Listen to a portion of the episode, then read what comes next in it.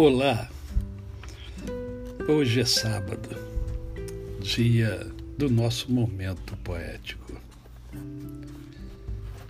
E hoje eu escolhi para compartilhar com você a cruz redentora. Foi lá, foi lá na cruz, na rude cruz onde meus pecados foram mostrados, demonstrados e finalmente pregados. Foi aquele monte triste, sombrio, frio e letal que meu Salvador foi levado. Nada ali havia que pudesse impedi-lo de realizar a sua obra, obra de redenção. Naquele monte, havia apenas o sentimento divino no enorme coração. Era o coração de Deus que chorava pela humanidade que o desprezava, que se negava a entender que seu único filho a ele enviara para resgatá-la.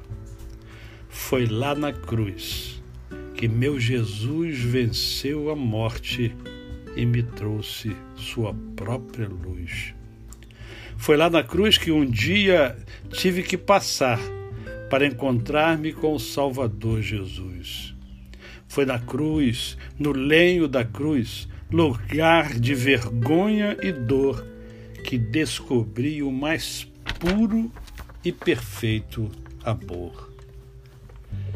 É daquele que tudo fez na cruz que me inspiro a ela me transfiro e dela vivo a falar. Falo da sua importância, porque nela habitou por algumas horas a luz do mundo, a luz da alma, luz que é a própria vida.